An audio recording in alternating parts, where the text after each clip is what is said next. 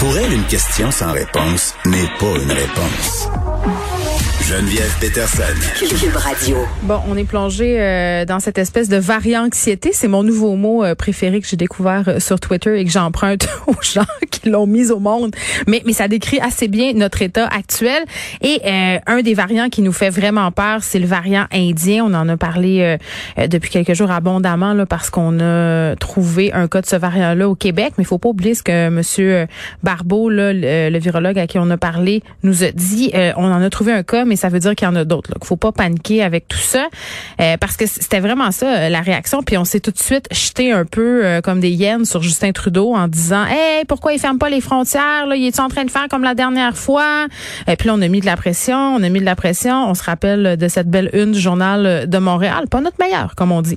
mais voilà, hier, on a pris la décision de les fermer, ces frontières-là, 30 jours pour les vols internationaux en provenance de l'Inde et du Pakistan. puis dans ces pays-là, on le sait, là, c'est une recrudescence fulgurante de la COVID. Là, on parlait hier à quelqu'un là-bas euh, si pendant la première vague ils ont été épargnés. Là, c'est vraiment pas le cas là, euh, depuis euh, des fêtes nationales entre autres et à cause d'élections en Inde. Là, c'est pas mal le bordel. les hôpitaux sont débordés, on manque d'oxygène.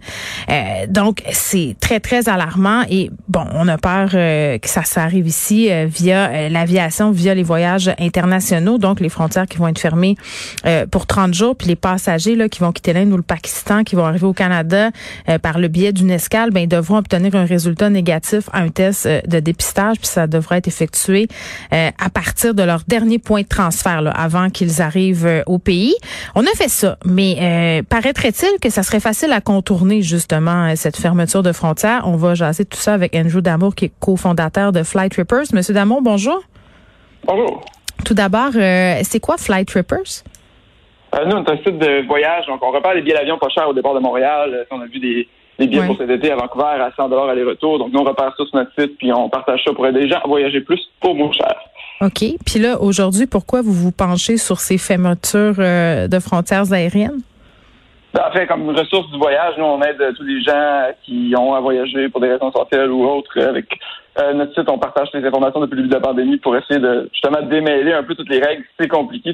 On reçoit des centaines de questions euh, chaque semaine de gens qui essaient de comprendre comment ça fonctionne. Parce que justement, comme tu dis, on a l'impression que les, frontières sont fermées, euh, mais dans le fond, elles sont pas vraiment fermées. C'est pas, c'est pas ça dans la réalité. Donc, on essaie de je vais expliquer ça dans, un, dans un, une manière qui est plus simple à, euh, à, comprendre pour tout le monde. Mais en même temps, vous me dites ça, puis moi, dans ma tête, tout de suite, je me dis, ouais, mais les voyages sont pas recommandés. Comment ça se fait que vous avez autant d'appels euh, pour des voyages? Ben, parce qu'ils sont pas recommandés, mais ça empêche pas personne de voyager. C'est pas une règle, c'est pas une loi qui empêche les voyages. Ils sont juste pas recommandés. Donc, il y a quand même des gens qui voyagent, clairement. OK.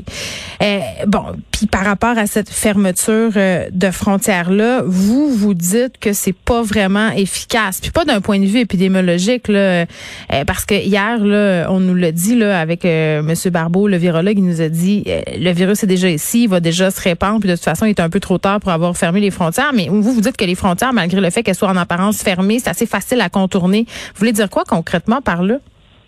En fait, c'est que la règle, là, on a tout le monde dit, ah, les vols sont bannis vers l'Inde. Parfait, mais dans les faits, interdire les vols, ça change rien aux règles d'entrée du Canada. C'est-à-dire que ceux qui, avaient le droit d'entrer au Canada hier, qui sont en Inde ou au Pakistan en ce moment, ils ont encore le droit d'entrer au Canada aujourd'hui, exactement comme avant. C'est oui, c'est qu'on les empêche pas de revenir au pays, là, parce que vous vous rappelez, pendant la première vague, Justin Trudeau avait dit, si vous partez, euh, peut-être que vous pourrez pas revenir.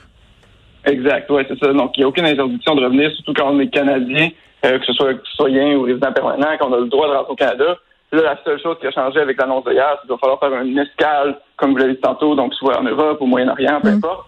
Mais c'est encore permis de rentrer au Canada. Donc, c'est une belle mesure, comme c'est souvent ça qu'on déplore. Chaque expert du voyage, c'est pas juste nous, mais ceux qui regardent l'industrie du voyage depuis la dernière année, c'est que les mesures, c'est des mesures qui paraissent bien, qui sonnent bien, mais côté efficacité, c'est pas fameux. Ça rassure la majorité des gens qui vont juste lire le détail, sans lire le détail, ils vont se dire, ah, les vols sont annulés vers l'Inde, c'est parfait, mais ça n'a rien changé vraiment. Ça, ça implique un peu comme les vols vers le Mexique et les Caraïbes qui ont été annulés euh, pas mal tout l'hiver. Mm-hmm. Mais c'est pas c'est pas une interdiction d'y aller. Les gens font juste passer par les États-Unis puis ils vont quand même. C'est pas, pas ce qu'on s'attend comme une fermeture vraiment ou une interdiction de voyager. C'est juste plus compliqué logistiquement, si on peut dire. Oui, mais à quel point on veut se compliquer la vie pour aller prendre un risque en voyageant à l'étranger? Moi, c'est ça que je comprends pas. Sais, je comprends pour un ah voyage essentiel. ça, je le comprends. Mettons que j'ai de la famille en Inde, euh, puis il faut absolument que je m'y rende. Je comprends, mais de, contourner les règlements, euh, de prendre, un, je sais pas moi, un billet pour les États-Unis puis un transfert vers le Mexique pour aller euh, une semaine en vacances, je comprends pas pourquoi on se donne tout ce mal-là euh, pour aller s'exposer à un risque inutile. Euh, je pourrais pas commenter en fait sur ça. Dans, je sais pas les motivations. Vous pouvez pas le commenter parce que vous vendez des billets, mais entre vous et moi là, c'est pas fort. Ben, en fait, il y a des raisons de voyager qui sont pas du tout pour le loisir. Il y en a qui voyagent, comme vous dites, pour retourner voir de la famille. Euh, est-ce que est-ce que passer par les États-Unis est vraiment plus compliqué? Je sais pas. C'est pas Mais c'est plus cher, en tout cas.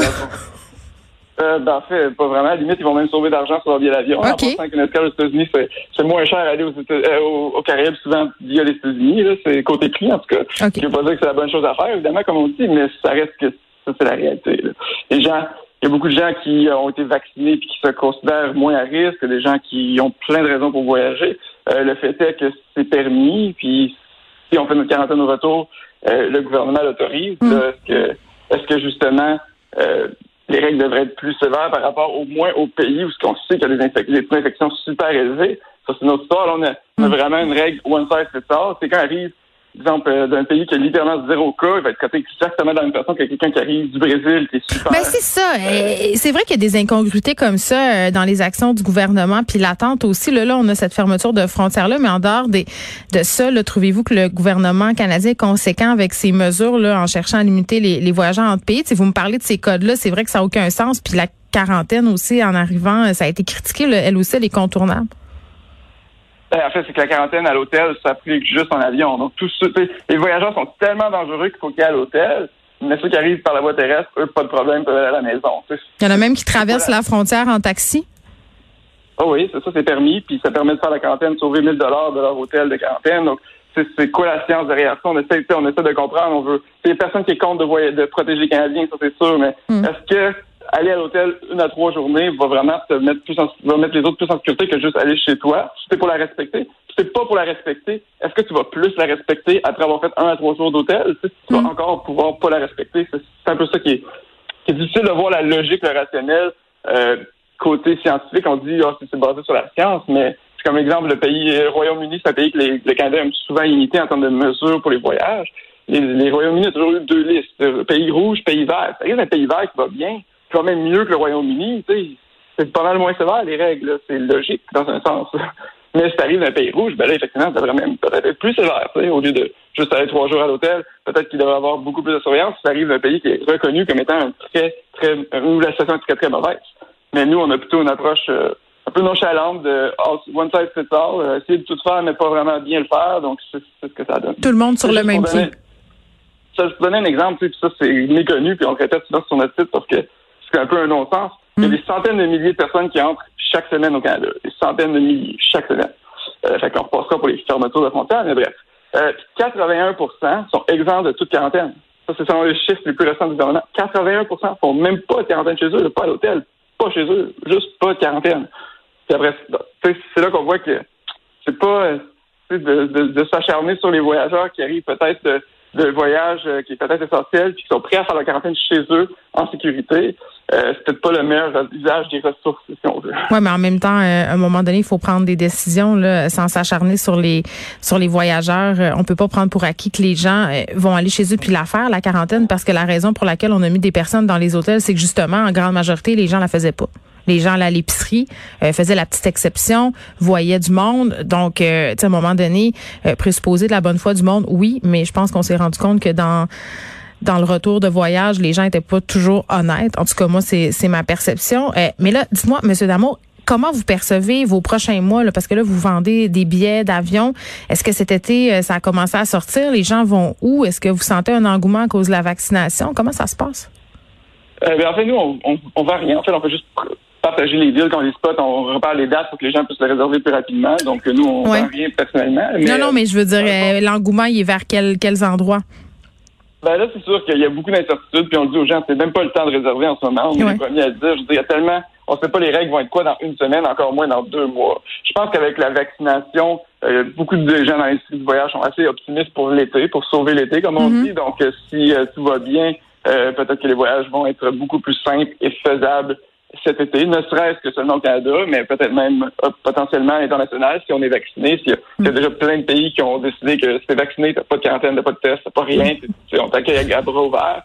Ça donne de l'espoir un peu pour, pour la saison estivale, disons, pour les voyageurs qui ont hâte après un an d'être à la maison de, redécouvrir le monde. Ben, des pays où il n'y a pas de test puis pas rien, moi ça me donne pas bien d'espoir pour ces gens-là qui vont revenir, même s'ils font leur quarantaine. Là. Euh, bon, il va peut-être avoir bien des rabais aussi vers l'Inde dans les prochains mois. Andrew Damour, merci beaucoup qui est cofondateur euh, de Flight Rippers.